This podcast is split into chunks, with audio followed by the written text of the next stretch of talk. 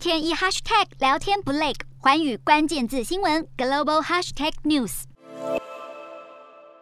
一群身穿防护衣的人员将一个个尸袋运下车，一旁有民众大喊“草菅人命”，还说要报警。中国新冠疫情延烧，重灾区上海封城多天，乱象四起，传出一家养老院将活人装进尸袋里，要求殡仪馆再走火化，当场被殡仪馆人员发现，里面的老人竟然是活的。而上海封城导致物资匮乏，却传出有地方官员扣押物资不发放给民众的消息，如今也被中国官媒证实，三名上海市宝山区的基层干部因而遭到免职处分。另外，上海民众抢菜拼网购手速，然而却有披萨店宣称要考数学解题，最快答对的前五团才能接单，引起网友热议，也让上海民众感叹智商不够不配吃。即便严格的封控措施导致民众生活困难，中国还是坚持清零政策。不过，上海海当局总算制定出社会面基本清零与社会面清零的标准，但是否能够尽快解封，外界不得而知。